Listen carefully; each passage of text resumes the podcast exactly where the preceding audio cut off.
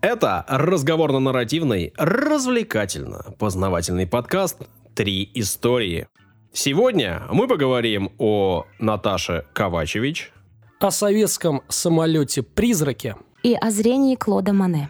У микрофонов Данил Антоненков, Юлия Недоля и Александр Онищук.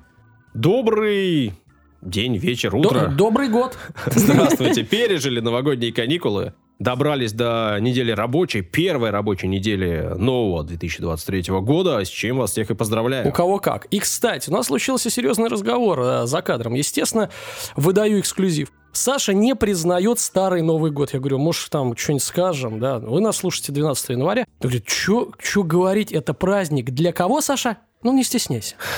Для, для скажи. тех, кому нужен повод. Нет, нет, ты не так сказал. Ну, для алкоголиков. А для алкоголиков, ребята, ребята, поддержите Давай, меня расскажи мне суть этого в праздника. комментариях, объясни мне суть. в телеграм-канале. Суть-то объясни мне, а не стрелки переводи. Что вы думаете о Новом Годе Старом и о Саше? Суть праздника э, встретиться с теми, э, кого ты не успел увидеть Новый год, например. У меня было на это целые каникулы. Это у тебя, а кто-то, может, работал. Ты вообще о людях не думаешь. Тебе важна твоя задница, понимаешь? Видишь? Только про себя.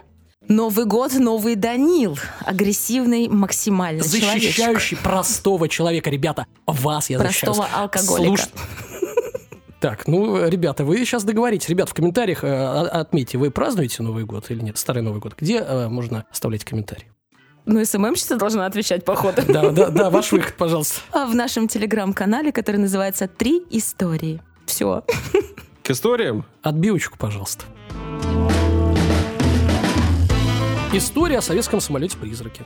Я напоминаю свою тему. Ну, в общем-то, а, нам известно, давайте а, признаемся, разные военные истории в период Холодной войны, когда мир стоял на грани уничтожения. Ну, самое известное, это, помните, советский офицер Петров Станислав, когда предводил э, ядерную войну, когда у него загорелись, э, соответственно, соответствующие индикаторы, что якобы идет атака, да, на Советский Союз. И он проверил, сохранил э, хладнокровие и не дал ответную команду. Ну, то есть, по сути, герой да, перед человечеством. Мы был, рассказывали о нем. Был случай приземления Руста на Красную площадь гражданского самолета. Был э, случай с, со сбитым южнокорейским Боингом. Ну, о них как-нибудь расскажем в другой раз. Они, в принципе, известные, а вот я обнаружил ну, совершенно неизвестный, ну, по крайней мере, для меня случай, и решил с вами поделиться. И, и, и стало быть, э, мой рассказ сегодня о советском самолете-призраке. Итак, на дворе 1989 год, перестройка вовсю идет, союзные режимы, союзные э, нам режимы э, стали отпадать от нас. В самом Советском Союзе тоже не все хорошо. Пустые полки магазинов. Саш, ну, вспоминай свое детство. Но надо сказать, что вот эти пустые полки созданы искусственно. Мы об этом обязательно расскажем. Пугали вспышки межнациональной розни. Тоже подогреты годами. А, но это другая тема передачи. Передача. Вот. А, а вот, а, между прочим, между НАТО и а, э, Организацией Варшавского договора, ну, то есть с лагерем, наоборот, было все хорошо. Все обнимались, все друг другу все прощались, целовались, как говорит молодежь, в десна. Юля, слышала такое? Нет, долбились десна больше. Ну, как-то грубо. В наше детство мы целовались десна. Вообще так никто не говорит в десна. Да он э, же еще времен-то каких? Там целые... Перестроечных. Так. Это молодежь в твои времена так говорит. Руководитель верно. партии задавал тон. Хорошо. Ну и стало быть, 4 э, июля 89 года, в День независимости, кстати, США, военный летчик первого класса полковник Николай Скуридин поднялся в небо впервые после отпуска, что он должен был совершить два вылета с польского аэродрома Колобеж. Первый э, контрольный полет прошел на учебно-боевом самолете без проблем. И вот Скуритину предстоял вылет на МиГ-23. Машина старая, но надежная, проверенная. Но боевой конь полковника почему-то решил взбрыкнуть. И уже на 41-й секунде полета, вот только взлетел, по сути, произошло внезапное э, уменьшение оборотов двигателя. Миг стал снижаться, и э, Скуридин, убежденный, что сейчас он заглохнет совсем, доложил руководителю полетов о намерении катапультироваться. Летчик получил добро покинуть, э, то есть просто так нельзя самому свалить. Надо, ну все, серьезное дело, летящий самолет. Получил добро и... Самолет денег стоит. Конечно. И еще он может упасть куда-то. Так ведь? Ну, то есть надо все согласовать. Согласовал и катапультировался. Ну, приземлился нормально, там руку только по- сломал, по-моему, и все. И покидая МиГ, он на- направил его в сторону моря. естественно, туда, где э, падение ну, не могло нанести никому вреда. Однако самолет, освободившись от пилота, скрылся. На автопилоте? Выяснилось уже потом, что через 6 секунд после катапультирования двигатель стал работать нормально. И МиГ перешел в горизонтальный полет, потому что э, была включена система э, автоматизированная, да, управления полетом. Истребитель на автопилоте уверенно полетел э, в западном направлении. Пилот приземлился, доложил о ситуации, сообщил, что неуправляемый самолет полетел в сторону Балтийского моря, но он не видел же, выпрыгнул там, улетел, вроде все нормально. Исполняющий обязанности командующего авиации Северной группы э, генерал-майор авиации Огнев доложил в штаб ВВС, мол, МиГ упал в море, никаких ущербов нет, все хорошо. И поисковая группа отправилась разыскивать обломки в Балтийское море. А МиГ пролетел над Польшей, пересек границу с ГДР, и продолжал двигаться на запад. Службы ПВО э, подвоха не заподозрили наши. Почему наши? Потому что Польша и ГДР были нашими союзниками, да, в то время. Система свой-чужой работала нормально. Между тем, МиГ-23 приблизился уже к границам ФРГ. Там уже как бы не наше, как вы понимаете. Ну и, как положено, был взят э, под наблюдение радарами НАТО. Дежурные, конечно, не поверили своим глазам, когда просто вот так идет на таран, никуда не сворачивает, ему там что-то говорят, мол, вы куда? Ну, они же смотрят, что это, это же нарушение границы, это серьезное дело между, ну, скажем, прямо там не партнерами. Но э, советский самолет наглым образом пересек границу ФРГ. На перехват срочно были э, подняты истребители F-15 Eagle с базы в Нидерландах. Вот тоже нормально, да, видимо, у них, видимо, служба, которая отвечает за перехват, находилась. Не знаю, почему. Ну, аэродромы НАТО. Ну, далековато, да. Значит, ну, пока перехватчики добирались до нарушителя, в НАТО гадали, что происходит. И были версии. Мол, э, некий сумасшедший русский, э, который был недоволен политикой сближения Горбачева, решил вот нанести удар. Ну, а почему? Как версия, да? То есть произвольное решение, да, инцидент. Может быть, летчик решил сбежать на Запад. Ну, такое тоже бывало, люди, люди там сбегали там, продав военные секреты. Я понимаю, что такого уже сбивать не надо, да, надо ему приземлиться. То есть, ну, ситуация, мягко говоря, такая э, сложная. Ну, или вообще э, русский решил, э, то есть умудрился э, заблудиться. Ну, непонятно, в общем. Ну, летит и летит. И перехватчики добрались до него, до этого самолета, а в кабине никого не оказалось. Так там и кабины нету. Когда ты катапультируешься, у тебя же крышка под... отлетает. Ну, короче, да, вот летит машина, как велосипед едет сам. вот смотришь, что происходит. Ну, представляешь, подумали, вот эта технология э, у русских что-то. Потом э, на Западе этот миг назовут летучим голландцем. Ну, что, как, кстати, логично. Вот не корабль летучий голландец, а как бы он же летучий самолет.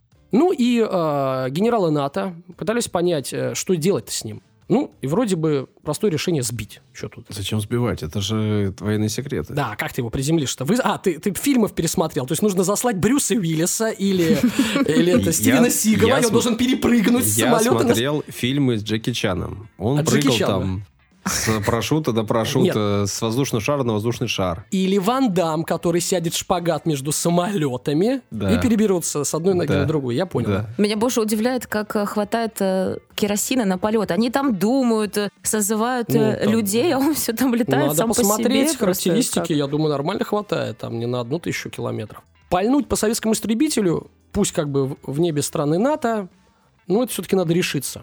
И как отреагирует Москва, тоже непонятно. Была еще вторая проблема, что он все-таки МиГ летел над э, густонаселенными районами. Там Европа, она достаточно плотная, да?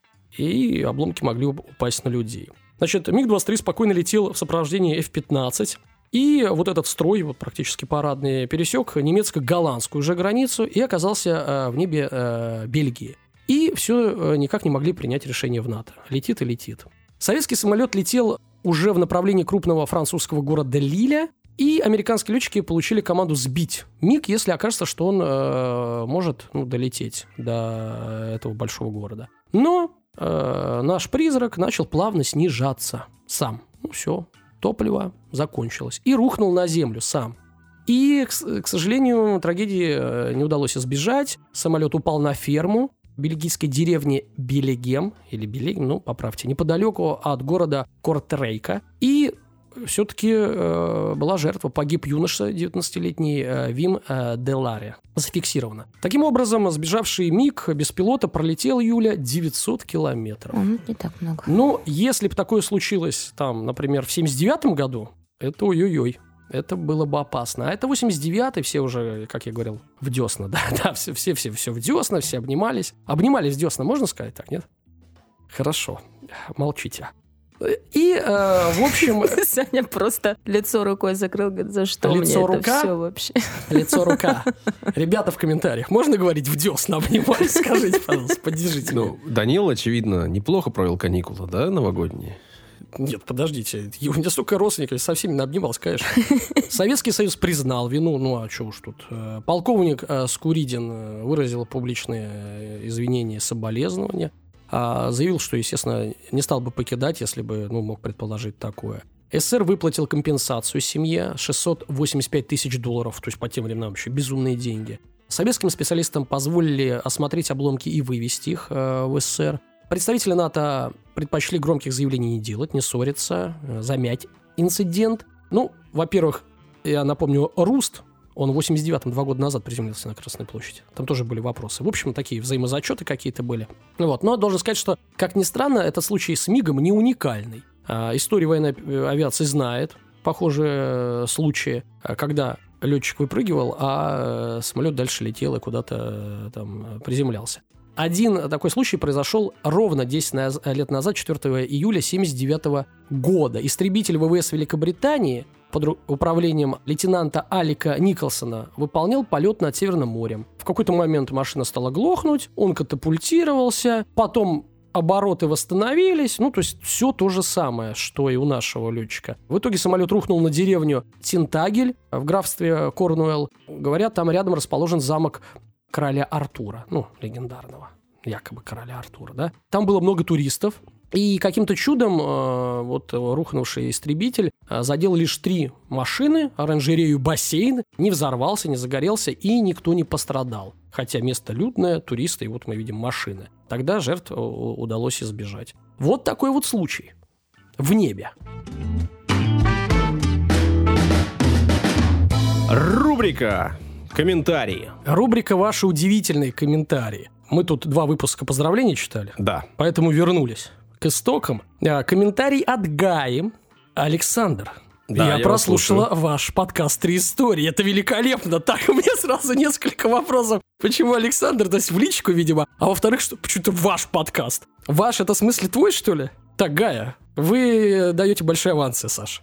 Продолжаем. Подписалась и хожу второй день, всем советую. Вот это молодец. Просто хочу выразить благодарность за исторические подкасты. Такие темы действительно просвещают и образовывают. Вы все очень крутые. Сразу слышно, как э, много труда вложено в проект. А, смайлики. Вы, ваша команда, сплошное вдохновение. Саш, что ты скажешь про свою команду?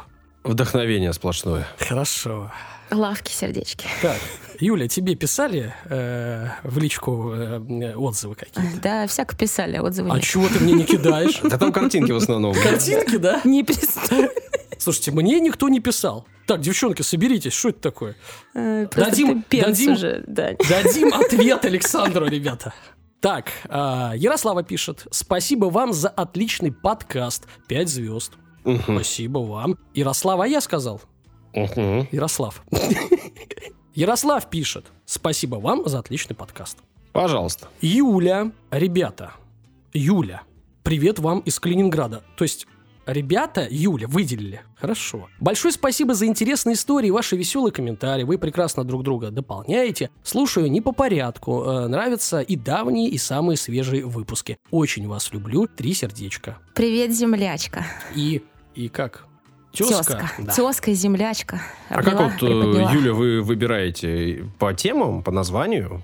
Не по порядку, наверное, выбирает как-то. Почему делаете выбор на том или Ну, ином она выпуске? смотрит, где историю Данила подлиннее, и берет ее сразу в оборот. Ты А, же знаешь, ну, Таня? Это логично, да. Конечно, конечно. Сомневаюсь. Так, Никита пишет. Прослушал все ваши выпуски, очень интересно и познавательно. Желаю Данилу оставаться сексистом, Александру душнилой, а Юлия барабанная дробь. Такой Ю- же красивый. Нет, Юлей. Юле надо оставаться Юлей. А вот Никита пишет. То есть у Юли все хорошо и так. Никита, Да, спасибо. Ос- оставайтесь Никитой, пожалуйста, подольше. Вы нам так больше нравитесь. Так, Наташ пишет. Бюджет один дома 14 700. Миллионов, это э, в комментарии к выпуску, где я рассказывал про «Один дома» фильм, А, из которых 14 миллионов – это огоньки для украшения дома. Ребята, вы мои любимые ведущие, обожаю ваш подкаст всем сердцем и мозгом. М. А, поздравляю вас, кстати, каким мозгом? Да, есть спинной, ну, ну ладно, не углубляемся. Ну, у нас же познавательный подкаст. Я вот просто вспомнил. Поздравляю вас с Новым годом и хочу, чтобы каждый из вас был здоров и счастлив. Я часто переезжаю. Скоро будет почти как у Александра. Тринадцатый раз. С- Саша, сколько у тебя было раз? Там что написано? 13, по всей видимости. Мне больше не надо. Да, ты довольствуешься. Немногим. Каждый раз в новом городе нужно э, складывать э, новый круг общения. И часто не хватает простой дружеской атмосферы, которую я нахожу у вас, сердечко. Спасибо вам за это большое. Э, Ты пожалуйста. Слушайте, ну будете в Петербурге, осядете хотя бы э, на год. Увидимся обязательно. Да, ладно, осядьте. Ну просто приедьте, пишите, выберемся, возможно. Я не обещаю, но кто знает. У меня все. Спасибо, Данил, за то, что прочел комментарии. Спасибо всем, кто их пишет. Можно их писать в Apple Podcast, в Кастбоксе и в Телеграм-канале. Ну и ВКонтакте тоже можно написать, там что-то никто не пишет, но вы попробуйте. Спасибо.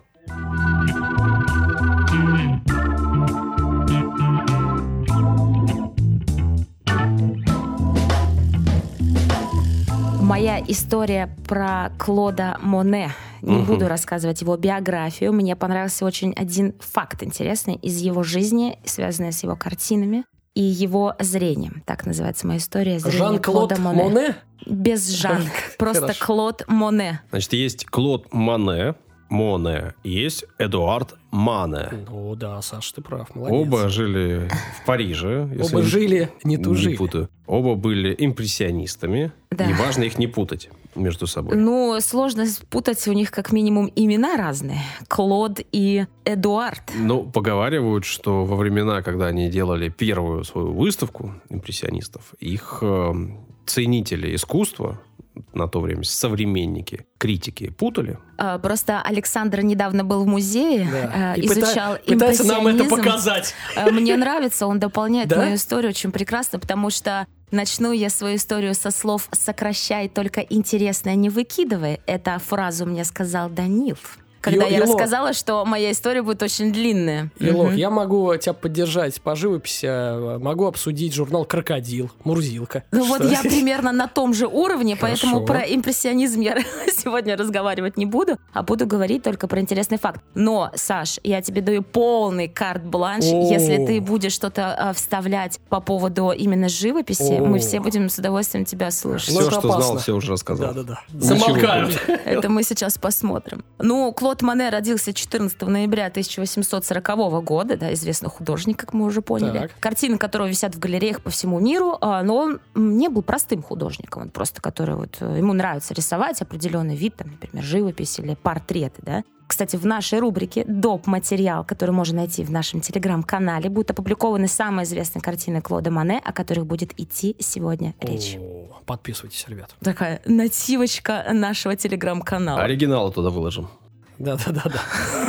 А Вы вообще, кстати, видели Мане? Просто Конечно. интересно, я буду говорить про несколько его а, известных картин, например, там «В- «Водяные лилии», да, это вообще серия а, картин про лилии. Ты видел, Саш? Мы же выложим все в телеграм-канал. Соответственно, каждый может туда зайти, посмотреть и понять, о чем идет речь. Да, все верно. И вот если смотреть на его картины, то они кажутся слегка смазанными. То есть как будто у вас плохое зрение, и вы не можете видеть э, четкие линии на картинах. То есть у вас где-то примерно минус три, когда вы смотрите а, на его картины. И Клод Мане страдал прогрессирующим ухудшением зрения. Ого. Вот, он жаловался на туманность предметов, мелькание перед глазами полосок, штрихов, возникновение ореолов вокруг предмета. То есть вы смотрите на картину Мане глазами Мане.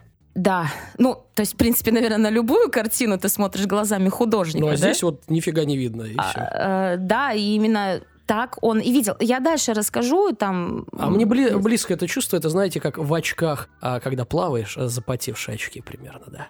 Маны примерно так видел. Никто об этом ничего не знает из нас с Юлей. Извините. Э, Да, это свои профессиональные штучки, где, где уж нам уж фрилансерам. То, о чем я сейчас сказала выше, все это сильно мешало ему видеть и даже различать цвета. Да? И из-за потери зрения ему приходилось запоминать, в каком месте находились те или иные цвета на его палитре. Мгм. Вот. Однажды вообще Клод Мане поделился своей мечтой с американской художницей-импрессионисткой э, Лилой Кэбот Перри. Цитата. Я бы хотел родиться слепым, а затем внезапно прозреть, так, чтобы начать писать, не зная, что собой представляют предметы, которые я вижу. То есть его, в принципе, это и не сильно смущало даже. Что он хотел резко очнуться и начать все вот так вот рисовать, рисовать, не знаю, это очень странные какие-то желания. Вообще все, мне кажется, талантливые люди, чуточку странные. Да, но... и желания странные у них, конечно. Да, ну, Мане как бы родился зрячим, ему, mm. как он считал, не повезло, но в целом я считаю, что повезло, но всю жизнь пытался писать именно так, как будто видит этот мир вот впервые, угу. э, анализирует, находит новые смыслы в этих картинах. Мне очень сложно, на самом деле, говорить про вот э, про то, как он рисовал, да, что у него было в голове, потому что тут надо, наверное, иметь какое-то образование специальное, разбираться в этом. Поэтому я не буду углубляться, а все-таки э, продолжу говорить про его э, зрение. Просто, Юля, Са, если, если да. ты боишься, что кто-то будет тебя критиковать... Я не боюсь. Да, ну, просто будь готова к тому, что когда ты говоришь «рисовал», набежит толпа людей, которые скажут «писал». Писал, писал, да, извините. Я, кстати, э, факт из моей жизни, я ходила в художку. Художку? Но я, ребята, рисовала. Да? я вам точно могу сказать. Я рисовала. Нет, ну я, кстати, там что-то умею даже, там, да. Э, но... Золотые сечения всякие, кружки, Это я тоже, ну, это я тоже, да, а, знаю, знала. Короче, в общем, неважно. Ну, я рисовала. Извините, если я обидела да какого-то художника. Да плевать вообще, плевать. А, в Ты так долго не продержишься, если будешь э, так комплексовать, да, Саша? Я... Мы, у, нас, у нас броня. Ну, что-то давно нас не критиковали, но в целом-то, конечно... Если критикуют, критикуют, да не важно. Не-не-не, важно. важно. Приходите, поясняйте. Мы не против. Указывайте на наши ошибки. Конечно, да. мы только рады. Мы, да. мы себя знатоков не строим. Да. Ага, продолжаем. Да. Про Клода. Ну и все-таки он был здоров, э, крепок, э, достаточно вынослив и энергичен в свои даже 60 лет с хвостиком. То есть он, в принципе, рисовал, все было нормально. Но вот с каждым годом видел все хуже. И что, значит, случилось? У него хрусталик тускнел и мутнел. И, э, в общем-то, естественно, он стал меньше все это видеть. Цвета виделись блеклыми, унылыми, и в общем-то, э, придавали ему э, миру, который он видит, желтоватый оттенок. И вот когда ему было 72, врачи вынесли заключение катаракта обоих глаз. Острота зрения левого глаза одна десятая нормы, ну то есть это прям вообще очень э, мало. И правый глаз способен различать только свет. Всему было 72. И тут в моей истории появляется некий доктор Кутла, который решился взяться за его глаза и провести операцию. Угу. Это сейчас а, в целом катаракта а, не всегда является какой-то супер страшной болезнью, она в основном у взрослых, ну, у стариков больше. Делают операцию, в принципе, потом человек может видеть, но, представьте, какой-то год, да? Сейчас замена хрусталика – это такая действительно операция, которую можно сделать. Это не очень сложно, не очень проблемно. Ее делают постоянно. А раньше это была большая серьезная проблема, и с этим ничего не могли делать. Потому что сама идея замены хрусталика, вставления чего-либо в глазное яблоко казалась, ну, как-то странной. И хрусталик просто удаляли. Вот. И поэтому, когда я говорю, что доктор Кутла решил взяться за это, ну, это значит, что он знал, что он может какие-то риски понести, что такой известный художник, как Клод Мане, может просто ну, остаться слепым. Ну, как бы да он... а что там, значит, мы, мы только что выяснили. Один глаз 10%, а второй просто свет. Ну и что там, потеря-то чего? Слушай, ну, нет, но он же все равно различал, что-то видел. Э, ну, не знаю, нет. Одно дело быть слепым, другое дело видеть хотя бы какой-то свет. Клод Мане приехал в поликлинику очень вымотанным. Uh, у него были приступы тошноты, рвоты. Это было все записано в его карточке, потому что он не хотел. Он кричал такую фразу о том, что мне вот вставят uh, другие глаза, значит, и это будут глаза не Клода Мане, угу. а вообще какого-то другого угу. левого человека, и, значит, я не смогу больше писать картины угу. так, как это я умею делать. И, конечно, Какое он... Какое самомнение, да? Ну, да. Так-так. В итоге ему сделали операцию прописали э, послеоперационные три дня неподвижности, естественно. Глаза ему закрыли, э, сказали не двигаться. В первую же ночь он пытался э, сорвать повязку, в приступы ярости кричал, что лучше полностью ослепнет, чем ему еще три дня нужно будет тут лежать, ничего не делать. Но в итоге провели несколько таких операций на правом глазу. И, в принципе, неожиданные результаты они так и, и не принесли особо. Он не стал видеть прям очень хорошо. Да а, ладно. Ничего себе. Ну, Подстава. Ну, вообще-то, да. И вот тут интересно, его, в общем, прооперированный глаз стал видеть все в насыщенно сине-фиолетовом цвете, то есть как, как ультрафиолет получается. Угу. И то есть вот если сейчас обратить внимание на его картины, вот особенно с лилиями связаны, там преимущественно присутствуют вот эти все оттенки синих цветов все, потому что он так видел. Вот. А в то время как левый глаз его видел все в желтых цветах. То есть, представляете, у вас левый глаз видит желтым, а правый глаз видит фиолетовым. Нет. И Если мозг у тебя левый и правый видят по-разному, значит, ты видишь полосками. там была такая фраза о том, что мозг вообще не, не воспринимал абсолютно вообще теперь никакие цвета, и он рисовал, закрывая один глаз. И у него есть еще одна картина, она полностью желтая, то есть он закрыл свой фиолетовый глаз Мгм. и видел эту картину в желтых цветах. Потом он закрывал другой глаз и рисовал картину совсем по-другому. Ну, то есть это вообще какое-то безумие. Но на 85-м году жизни вот с таким вот непонятным, каким-то уникальным зрением он продолжал работать на своей серии кувшинок. И из обещанных 22 картин на 85-м году жизни он нарисовал 19. Представляете? Еще обещал что-то. Говорит, Ну, 22 обещал. Ну, естественно, раньше. нарисую.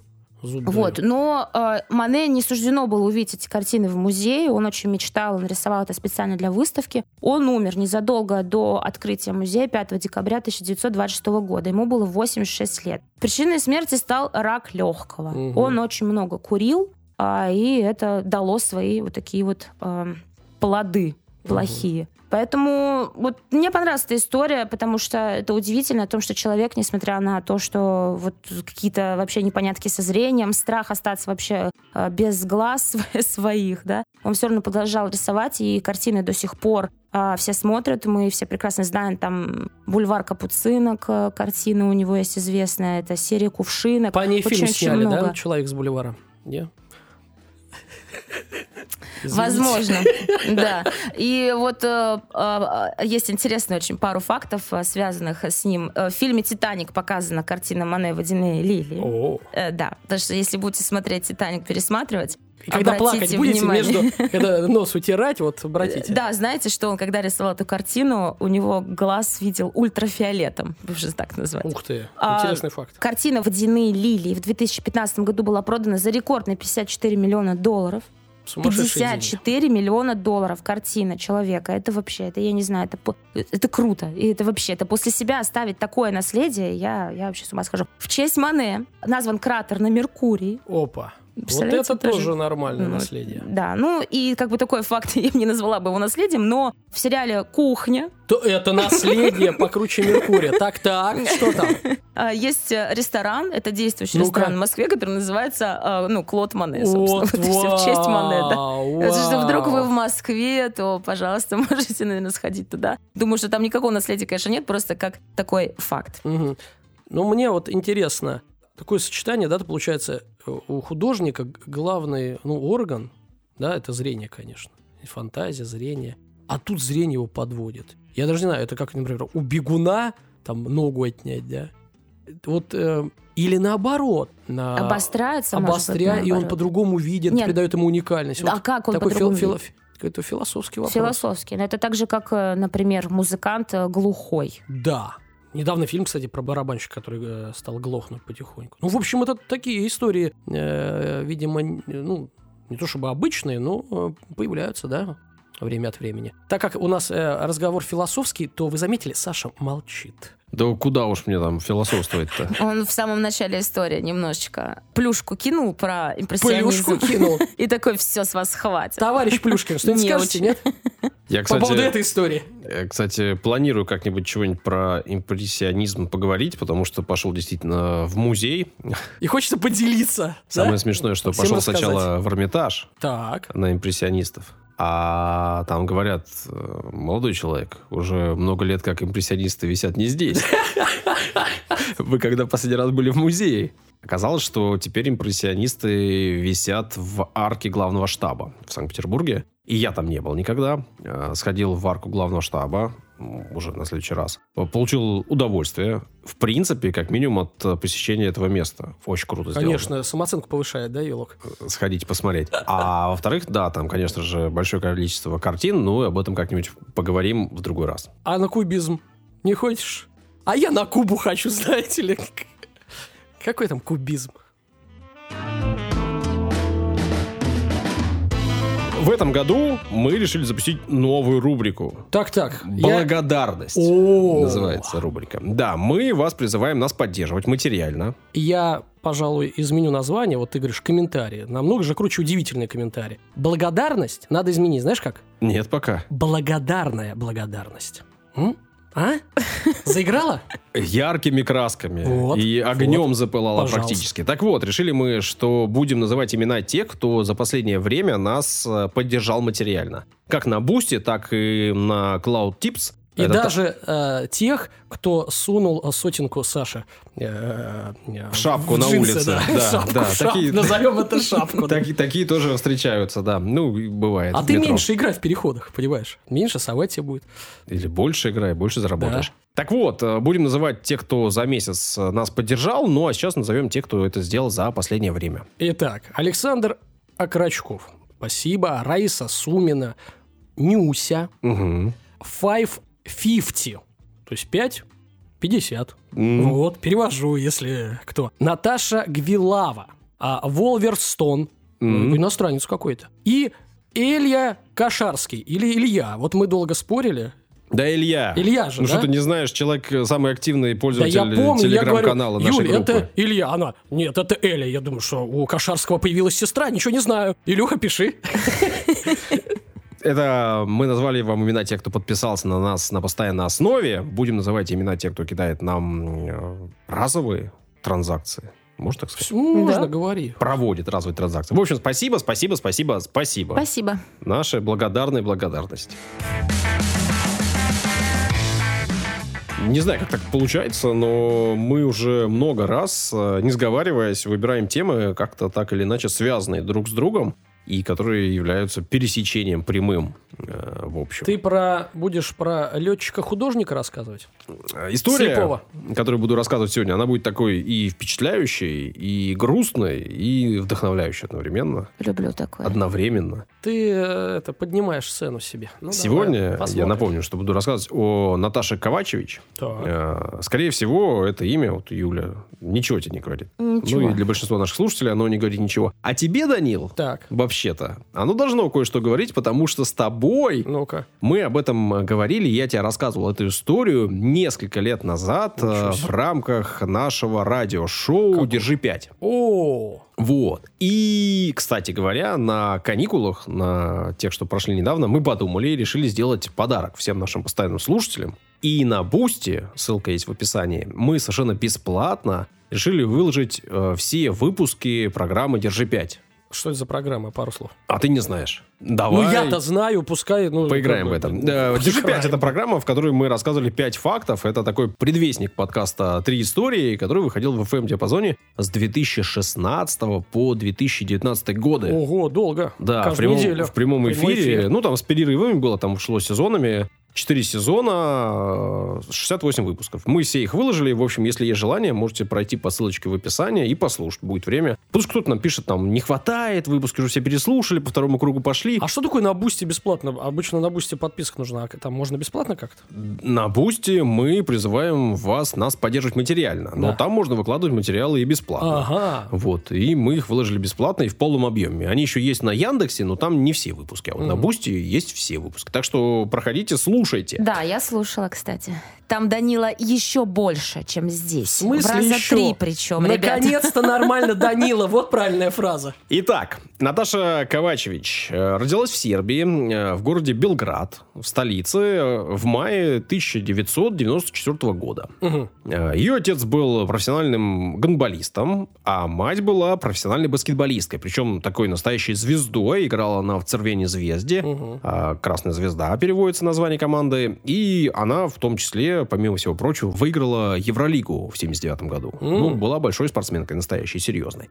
Наташа в своих многочисленных интервью говорила, что полюбила баскетбол с детства, и с детства же пошла им заниматься. Ну, в общем, понятно, семья спортивная, мама баскетболистка. При этом мама отдала ее не в школу Цервена Звезды, а в школу партизана.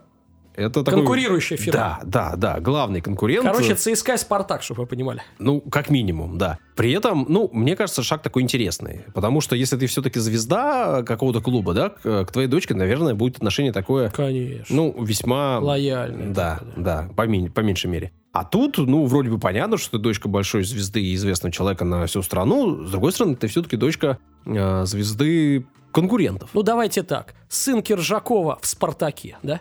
Э, сын Аршавина в Или «Спартаке». Арша, да. И это не шутки юмора. А, не шутки, да? Это Я правда. слежу, да? У Аршавина э, жена бывшая живет в Москве, и сын Аршавина занимается в Подожди, «Спартаке». ну А, они, да, а, она подожди, они же развелись. Это она ему так подкузмила, что ли? Ну, она Отдам сына, короче, Или в Спартак.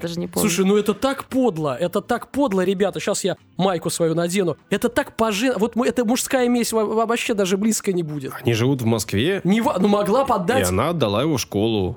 Ну что, Нет, это вообще, это за гранью, Саша. Это просто в спину и провернуть три раза. Саш, продолжай. Да, да, продолжим. Значит, э, первые шаги в спорте были весьма впечатляющими у Наташи, у нее все получалось. Уже в 2008-м Партизан предложил ей подписать э, первый профессиональный контракт, совсем еще юной девушке.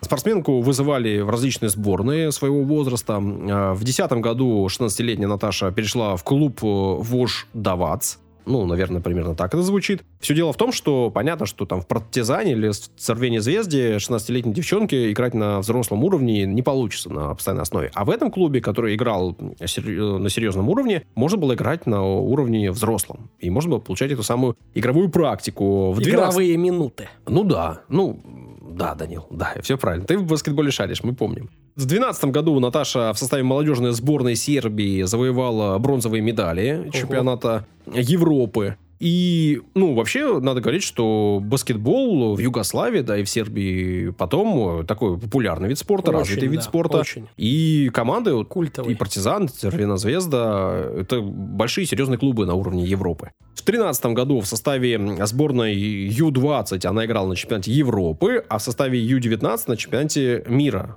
Ю-20, Ю-19, если вдруг не знаете, Возраста. это до, соответственно, до 20 и до 19 сборные. Летом 13 года ее называли не иначе, как жемчужина сербского баскетбола. Мгм. В свои 19 лет а, она была настоящей восходящей звездой серьезного, как я сказал, уровня баскетболистка. Ей предлагали контракты различные. Они писали на сайте FIBA, как о восходящей звезде. В общем, ее выделяли, на нее обращали внимание. И она выбрала из тех вариантов, которые у нее были для продолжения карьеры, контракт заключить с венгерским клубом Dior. Неожиданно. Ну, кажется, да, что такое венгерский Ну, клуб? венгры, прямо скажем, не, э, не, не- супер в баскетболе. Да, да. И Диор Не- не топовая никто страна. наверняка не знает, но а, этот клуб и тогда, и сейчас постоянно играет в Евролиге, Мгм. а, постоянно там участвует, и у нее, у 19-летней девчонки, там была возможность прогрессировать, что было очень важно. Понятно, что все баскетболисты, что бы они там ни говорили, как бы они там а, не стеснялись этого, может быть, во время интервью, все думают об NBA, ну, а женщины думают о женском NBA. WNBA. Да, да, да. Ну, woman, соответственно. И... Нет W. Да-да-да. И, конечно же, все хотят получить э, сначала возможность выйти там на драфт, а потом, соответственно, заключить контракты. И в этом самом Диоре, который играл на европейском уровне, можно было получать большие минуты и играть э, важную роль в команде. Поэтому она выбрала именно эту команду. Минуты, все верно. Ну и, соответственно, в 2013 году заключила контракт. Это было летом, э, в начале лета. Ну и жизнь ее дальше уже изменилась. Все изменилось в одночасье, в одно мгновение. В сентябре 2013 года команда ехала на очередную игру чемпионата, ехала на автобусе. На встречку вылетела машина, автобус начал уходить от столкновения, в итоге столкновения не избежал, вылетел с дороги, автобус перевернулся, который вез их. Ну и, в общем, серьезная автокатастрофа, э, трагедия, потому что на месте сразу же э, погиб э, президент клуба, который ехал в автобусе. Чуть позже от кровопотери э, в больнице скончался главный тренер команды. Ну, а у Наташи были перебиты обе ноги, она получила серьезные травмы. Вообще пострадало 16 спортсменок. Она пострадала сильно, и в, числе э, тех, кто пострадал сильнее всего, на самолете, на э, там, медицинской авиации вывезли в больницу ближайшую. Там э, врачи пытались ей оказать помощь, э, пытались как стабилизировать ее состояние. Понятно, что спортсменка, понятно, что повреждение ног. Э, Пытались сделать, что могли, но в итоге, в общем, пришлось ей ампутировать э, левую ногу ниже колена. Мгм. И понятно, что это трагедия ужасная да, для любого человека. Э, В 19 лет, э, молодая девчонка, и ампутация ноги. Даже если ты не спортсмен, да, это для тебя, ну, как бы перемена в жизни полностью целиком, и ты А становишься здесь инвалидом. все. А здесь на твоей карьере ставят крест, буквально. И это то, чем ты занимался с детства, с рождения. мечтах, карьере, да. И надо понимать, что к 19 годам, а, ну, это по сути сколько она там, например, с 7, пускай, да, мячик кидает. А к тому же у нее спортивные родители, скорее всего, с 7. То есть она 12 лет, ну, практически как на работу. То есть человек работал 12 лет. Потому что, ну, у обывателей, типа, ну, что там парень, девчонка, 19 лет, там, э, нет. Они к этому времени уже э, просто профессионалы с 12-летним стажем. Вот Ну. вы каким-нибудь делом занимаетесь 12 лет, наверное, вы станете каким-то э, про- профессионалом. Ну, как я сказал, она в 94 году родилась, а в 2008 ей уже первый профессиональный контракт Ну, предложили. вот я говорю про вообще про баскетбол, про спорт. Да, чтобы тебе предложили профессиональный контракт, ты тоже, тоже к этому идти. Понятно, что ужасное состояние у человека, психологическая травма, помимо физической травмы, но при этом, э, Данил правильно говорит, что люди, которые становятся спортсменами профессиональными, они еще и морально такие настроены на это, они мо- морально устойчивы. Через неделю после аварии Наташу перевезли в клинику в Белград, и она уже там говорила о том, что она хочет восстановиться, о том, что она хочет продолжить э, жить полноценной жизнью, ну, как бы двигаться и не быть инвалидом. И ее услышали, и с ней, э, как я сказал, она была звездой настоящей восходящей. Вообще об этой трагедии, конечно же, вся э, баскетбольная семья европейская, да и мировая говорила, об этом писали. Ну, я не помню, чтобы я на эту новость натыкался, да, там, в 2013 году. Ну, честно говоря, мне не до того было, да и, как бы, да, венгерский клуб, женский. Но в целом все, кто был увлечен баскетболом, об этом говорили. С ней связались французские медики и предложили ей программу реабилитацию. Сказали, что, в общем, есть у нас что тебе предложить, давай заниматься, давай, давай попробуем э, что-то с этим сделать.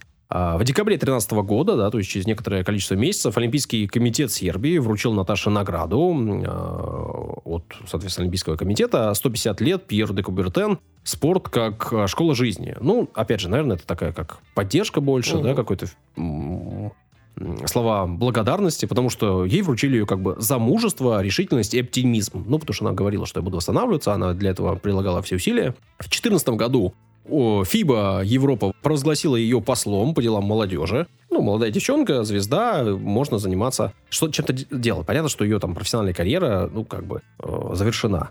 А, Наташа основала фонд своего имени, э, задача которого провозгласила работать с молодежью, которая попала в сложную ситуацию, в частности, со здоровьем, да. Ну, понятно, что кто-то из молодежи часто получает травмы, да, и я, когда там был совсем молодым пацаном, я порвал кресты на ноге, и, в принципе, в тот момент я думал больше всего о том, что как же хорошо, что я не являюсь профессионалом. Что для меня это просто, ну, какая-то травма, которую можно пережить и не заниматься спортом, но окей. А если тебе там 16-17 лет, и ты разрываешь кресты, да, то, в принципе, все, на тебя также ставят крест. Потому что если это взрослый человек, у которого уже есть профессиональный контракт, ну, потратят деньги на тебя, на твое восстановление, и дадут тебе шанс восстановиться. Если ты молодой пацан, никто в тебя не будет вкладываться.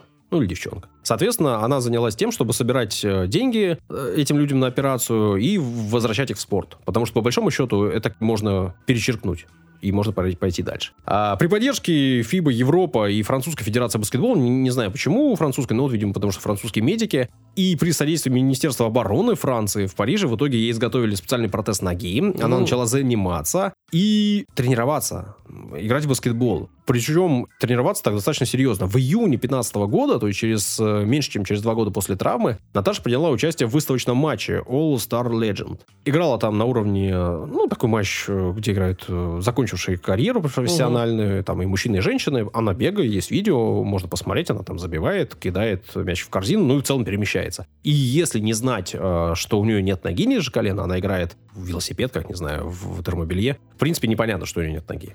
А Двигается вполне естественно, вполне нормально. Но и на этом все не закончилось, потому что в ноябре того же года она вышла на площадку в составе Цервена Звезды на игру чемпионата. Она подписала профессиональный контракт с ними и начала играть. В итоге она проиграла один год на этом уровне и выиграла в составе команды Кубок Сербии.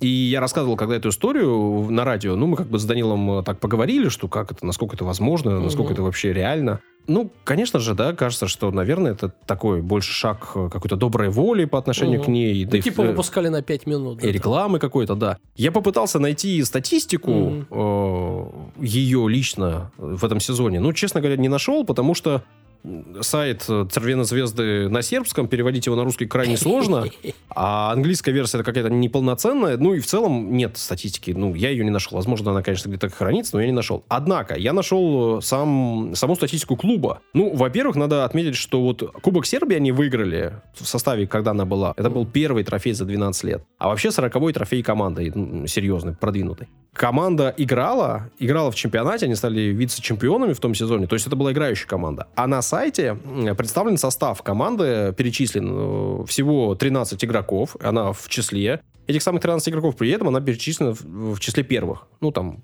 пятой, по-моему. Не знаю, насколько можно верить, насколько игрового времени она там получала как э, пятая, вряд ли. Но... Э, там по позициям надо смотреть. Она хотя, играла... Если, хотя, если входит... В, может, там вообще по алфавиту. Хотя, если входит в пятерку первую, то это значит... То есть, условно, если есть первый центровой, второй, второй центровой будет ниже. Она играла третьего номера, легкий форвард. Uh, рост 188 у нее. Ну, mm-hmm. в общем, uh, такая позиция третьего номера, ну, где нужно много двигаться. Это правда. Ну и в конце концов, э, понимаете, одно дело, можно ее э, как бы в ростер поставить, то, то есть она будет числиться, но не выпускать. Но я, ну, сомневаюсь что как бы про... Потому что 13 игроков это даже не 15. В течение сезона все будут задействованы. И это большая роскошь взять и э, занять клуб... Э, э, вот строчку. Я, я поэтому и говорю, клуб прославленный, у которого там 39 трофеев за историю, 12 лет ничего не выигрывал.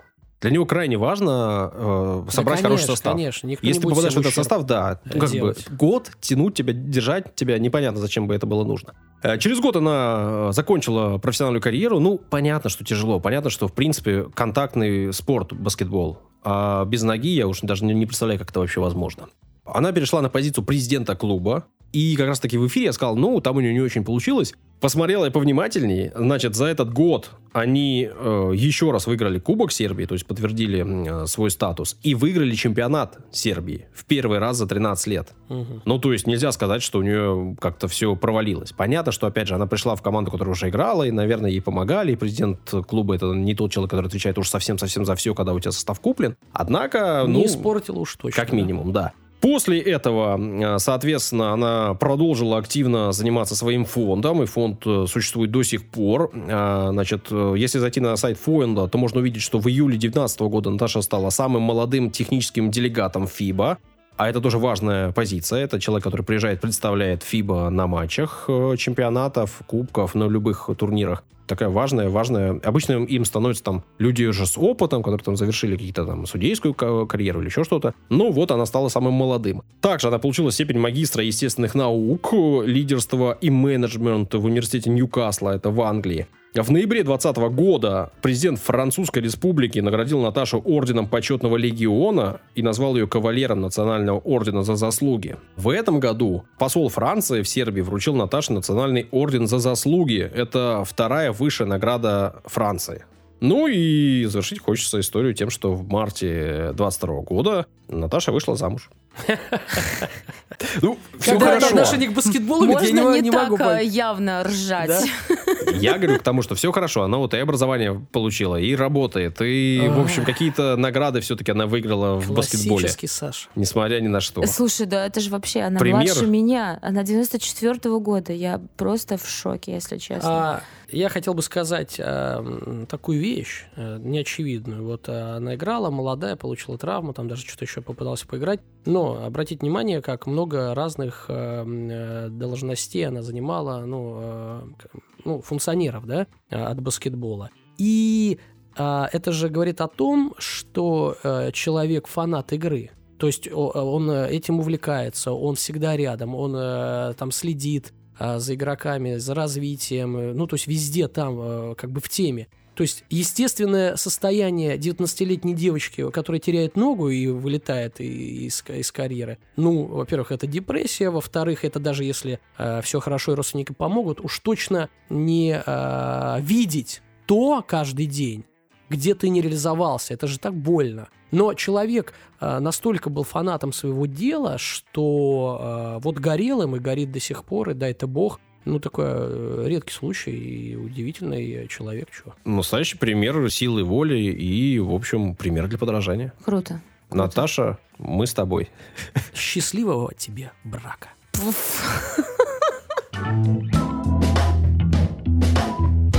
Три истории рассказали мы. Первый выпуск после каникул новогодних. Надеюсь, что он вам понравился. Надеюсь, что вы его послушали. Э, На новогодних каникулах был спад. Люди были заняты, слушали нас меньше. Я залез в статистику, посмотрел. Кстати, ребята, если вы думаете, что как бы большого брата нет, нет, это Саша, он следит за вами. Как часто вы нажимаете кнопочки, да? Ну, я стараюсь следить за статистикой. Не будем скрывать, для нас это важно. За каждым, у каждого жучок, уже каждого камера на кухне. Нам важно, чтобы вы нас слушали, чтобы мы видели, что вы нас слушаете. Важно получать ваши комментарии. Важно, чтобы вы ставили оценки на Apple. Можно поставить оценочку, можно написать комментарий в Кастбоксе, в Яндексе. В общем, это все важно, это все приятно, и хочется, чтобы мы росли, чтобы вы у нас росли. Спасибо всем, кто дослушал до этого момента. Все, что, наверное, надо было сказать, я сказал. Про то, что нас можно поддержать, мы уже говорили. Все, все, все. Пока-пока. До свидания. Всем пока.